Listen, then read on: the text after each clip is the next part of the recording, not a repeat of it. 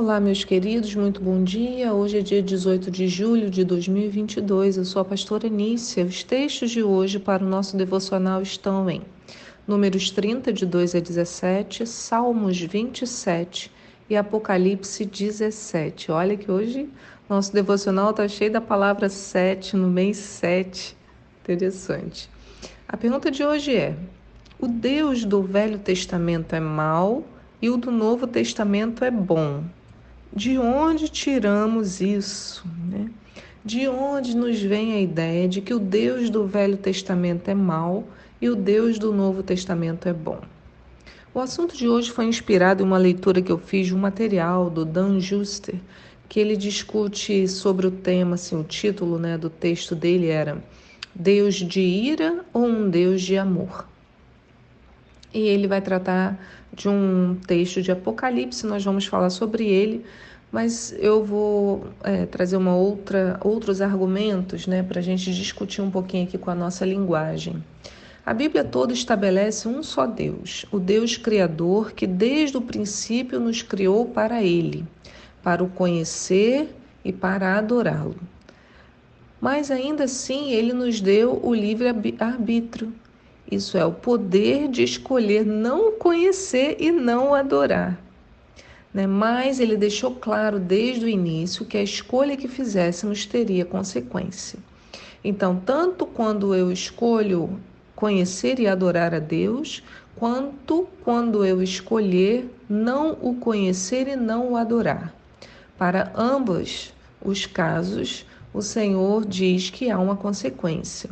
Em Deuteronômio 30, no verso 15, ele diz: Eis que estou colocando diante de ti a vida e a felicidade perenes, ou a morte, destruição e infelicidade.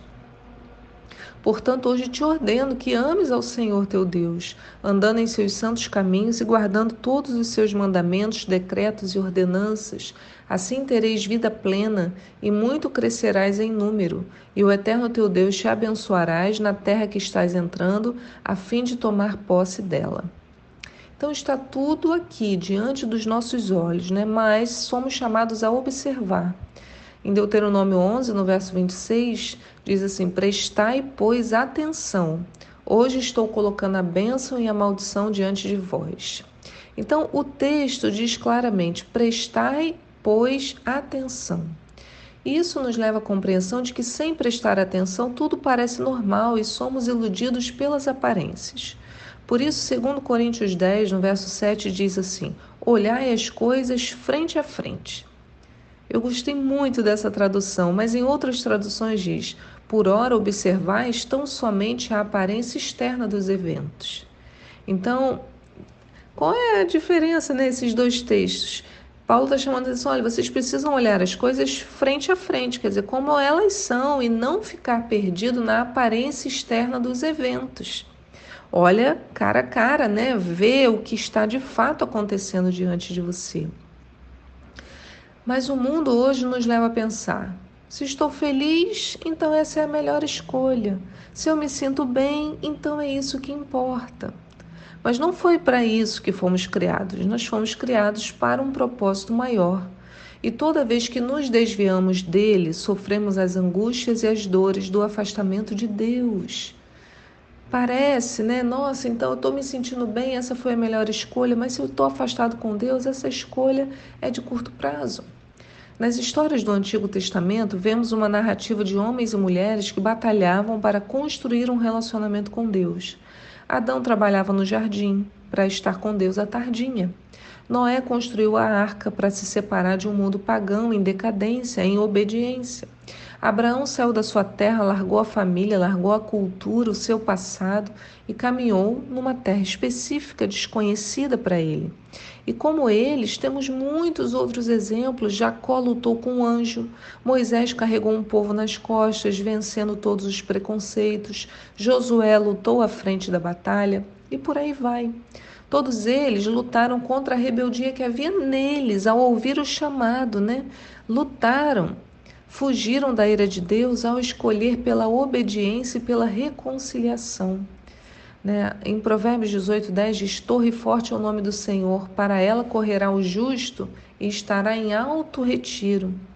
Para ele nós corremos. Então, todos esses homens, ao ouvir o chamado, né, a, a Deus chamando a atenção da vida, de como queria que eles vivessem, escolheram a obediência e a reconciliação. Mas a bondade e a misericórdia estavam presentes e disponíveis em todo o tempo para esses homens. Abraão, quando viu que Deus destruiria Sodoma e Gomorra, o que, que ele fez? Ele clamou. E ele perguntou a Deus: Mas se houver apenas dez justos naquela cidade, você a poupará? E Deus disse para ele que sim. Com Jesus, a obra de redenção fica mais explícita, se é que eu posso dizer assim. O cordeiro, como diz a Bíblia, já havia sido morto desde a fundação do mundo. Então, a misericórdia, a salvação, a justiça faziam parte do Antigo Testamento, assim como do Novo. A gente vê com o povo no deserto, Anícia, como assim? O povo do deserto não fala de Jesus? Fala. Né? Jesus estava com o povo no deserto o tempo todo. Como que eu sei disso? Em 1 Coríntios 10, no verso 2 diz: Em Moisés todos eles foram batizados na nuvem e no mar. Todos comeram do mesmo alimento espiritual e todos beberam da mesma bebida espiritual porque tinham a sede saciada pela rocha espiritual que os acompanhava, e essa rocha era Cristo. Olha o que o texto diz. Então havia uma rocha espiritual que acompanhava esses homens, e eles bebiam dessa água, né? E essa rocha era Cristo. Mesmo em Salmos, a gente vê, né, Salmos, ah, tão lindo, mas a gente vê a ideia do juízo bem disseminada. Diz: no Salmo 96, verso 13: Cantem diante do Senhor, porque ele vem. Vem julgar a terra, julgará o mundo com justiça e os povos com a sua fidelidade. Né? O que vemos também no Novo Testamento é que Jesus continua apresentando a misericórdia, a salvação e o juízo. Mateus 12, 36, Jesus diz, né, palavras de Jesus, mas eu digo que no dia do juízo os homens haverão de dar conta de toda palavra inútil que tiverem falado, pois por suas palavras vocês serão absolvidos e por suas palavras serão condenados. Jesus também afirma, né? Um texto duro que ele diz: Quando o filho do homem vier em sua glória com todos os anjos, ele se assentará em seu trono celestial. Todas as nações serão reunidas diante dele, e ele separará umas das outras, como o pastor separa as ovelhas dos bodes. Aí mais à frente, quase no verso 40, diz: Então ele dirá aos que estiverem à sua esquerda: Malditos, apartem-se de mim para o fogo eterno, preparado para o diabo e seus anjos. Então, essas não são palavras leves. Jesus não era bonzinho. Ele apregou aquilo que ouviu do seu pai. Por isso que continua aparecendo aqui, né? A bondade, a misericórdia, né? A misericórdia, a salvação, mas o juízo. Então, não podia ser diferente. Não há um Deus justo, juiz no Antigo Testamento e um Deus que acolhe o pecado no Novo Testamento. Jesus deixa claro que o juízo chegou por ele.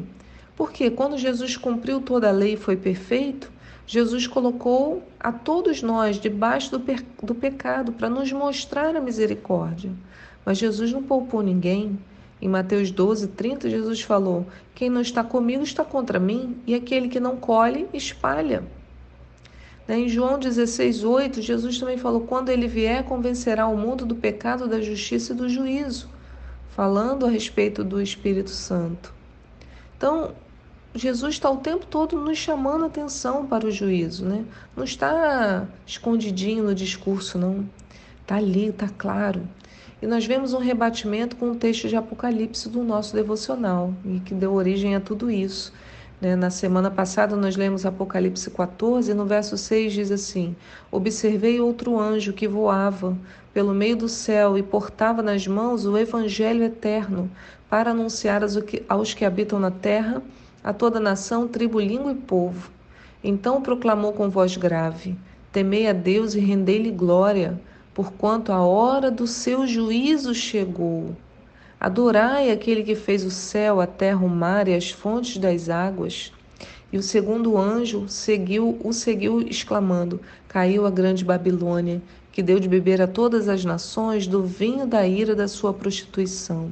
Então as pessoas que foram enganadas serão julgadas. Por isso que a gente precisa ver as coisas face a face. Então veja que de Gênesis até Apocalipse o assunto permanece o mesmo: misericórdia, salvação e juízo. Nada mudou, como muitos tentam nos fazer acreditar.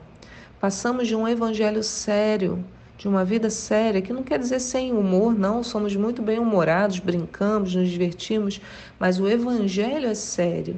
Então, nós passamos de um evangelho sério para uma igreja que só se preocupa em falar aquilo que nos agrada emocionalmente. Mas, meus queridos irmãos, quem assim nos trata nos faz mais mal do que bem.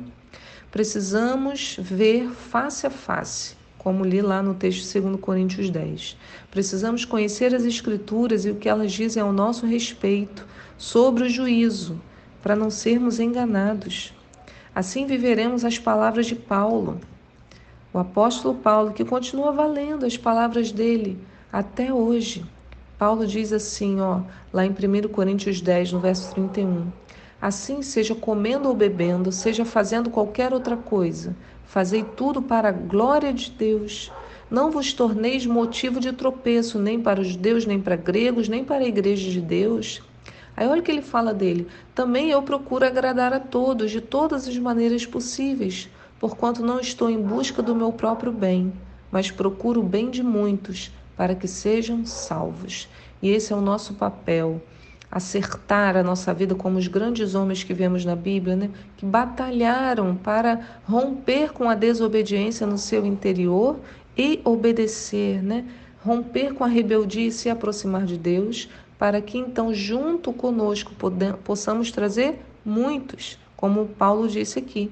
Não estou em busca do meu próprio bem, mas procuro o bem de muitos para que sejam salvos. Aleluia. Que o Senhor abençoe esse seu início de semana e eu te espero aqui para um próximo devocional. Tchau.